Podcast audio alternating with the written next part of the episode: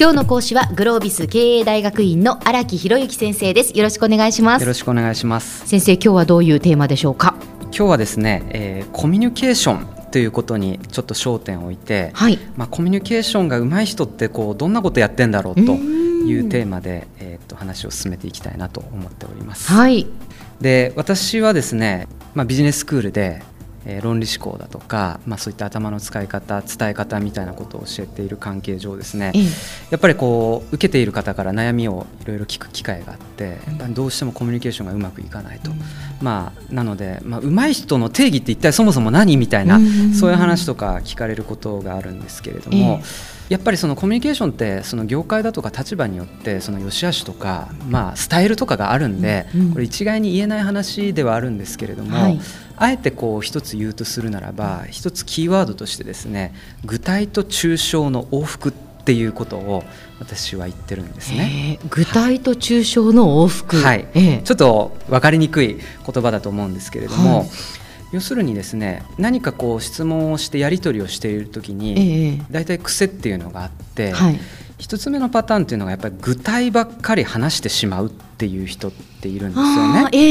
ー、はい、だから例えばこう部下指導とかとかよくありがちな話なんですけれども、はい、これがダメでこれがダメでこれがダメでっていう要するに具体的な事象をとにかくいろいろ指摘していくと、でそれぞれは正しいかもしれないんだけれども結構飲み込みづらいとかですね、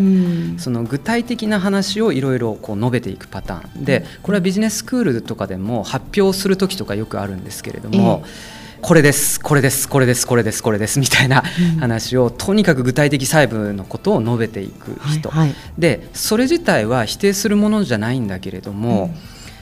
結局何なんだっていうことが分かりにくいっていう話なんですよね。はい、だからこう具体ばっか述べちゃうっていうことは裏を返せば抽象的にできない。うん。この抽象化っていうのが大事なポイントになってくるんですけれども、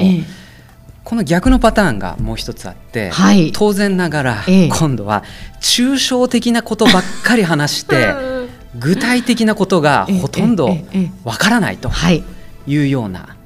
あのそんなコミュニケーションスタイルの人もいらっしゃるわけですよね、はいはい、要するにふわふわとしてまあなんとなくこんなタイプだろお前、みたいな話、で例えば具体的にどんなところでどんな場面でみたいなところにこうほとんど答えられなくって、抽象的なキーワードとかポロッとこう投げて、具体化までこういかないということっていうのが実は結構あってですね、その先ほど言ったようなビジネススクールの発表の機会でもまあ発表するとなんとなくこういう感じでふわっていう感じで。でもそのファクトの具体的にここの数字が何パーセント具体的に上がってますとか、うん、そういう話とかほとんどなくてですね。ですね。従業員は今この会社で何人いるうちの何割はこういう状態にいてみたいな、うん、さっきの逆なんですけれども、えええ、さっきの人はそういうファクトばっか述べるっていうことに対して今度は、うん、こう抽象的な話ばっかり終始してしまうっていうパターン。だからどちらかだけではダメなんですね。す、ね、どちらもバランスよくないと。バランスが大事で、やっぱりこのバランスを意識していくことが大事だと思うんですけれども。なのでまずお勧めしたいのは客観的に自分は無意識にいるとどっちの傾向があるのかっていうことを意識した方がいいと思うんですよね。でこれはやっぱり癖の部分があったりするので、はい、まずその客観的に見るっていうことがすごく大事だと思うんですけれども、その上でですねやっぱり自分は具体論がどうしても出てくるなっていう人であれば、常に自分に問いかけるキーワードとしてつまりだとか要するにっていうキーワードを頭に置いておくと。う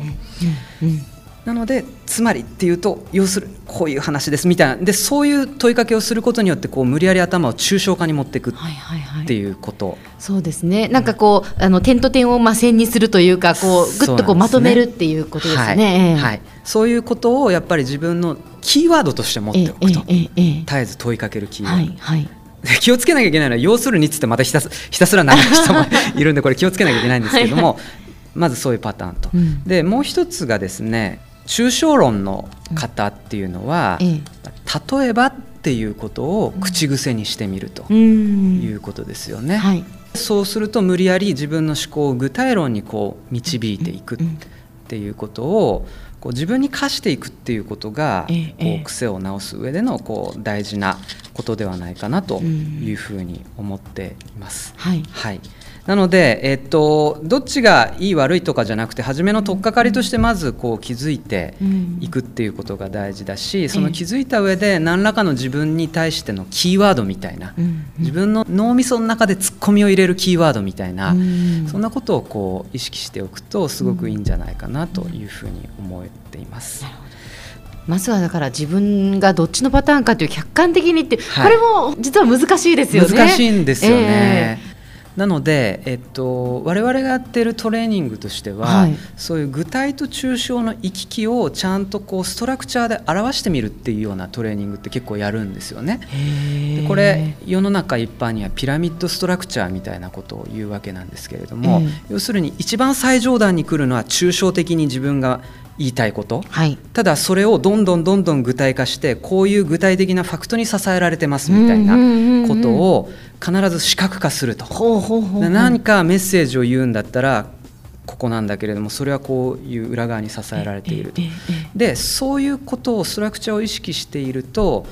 シチュエーションだとか、うん、その尺の長さっていうんですかね、はい、話せる。もうイライラしている人に向けて その具体論ばっか言ってても仕方なくてね、この場合だったらこの辺だけとか、時間があるんだったらちゃんとこの下のファクトまで含めて丁寧に言うとかですね。その頭の中がどれだけそういう具体と抽象が行き来できる状態に整理されてるかっていうのがすごくこう大事なことじゃないかなというふうに思っています。はいでは先生今日のまとめをお願いします。はい。まずですねコミュニケーションの、えー、を考える一つのキーワードとして具体と抽象。これをまず客観的に自分で癖を把握しましょうという話をさせていただきました、えー、具体的な傾向が強いという人であれば、えー、つまりとか要するにっていうキーワードですね。そして抽象化の傾向が強いっていう人であれば例えばっていうキーワードを自分の中で課してやっていくことが一ついいですねと。で最終的にそれを突き詰めていくとピラミッドストラクチャーみたいなそういうまあ、構造化ってね頭を構造化していくというところがつな、えー、がっていくんじゃないかという話をさせていただきました。はい今日の講師はグロービス経営大学院の荒木博之先生でした。どうもありがとうございました。ありがとうございました。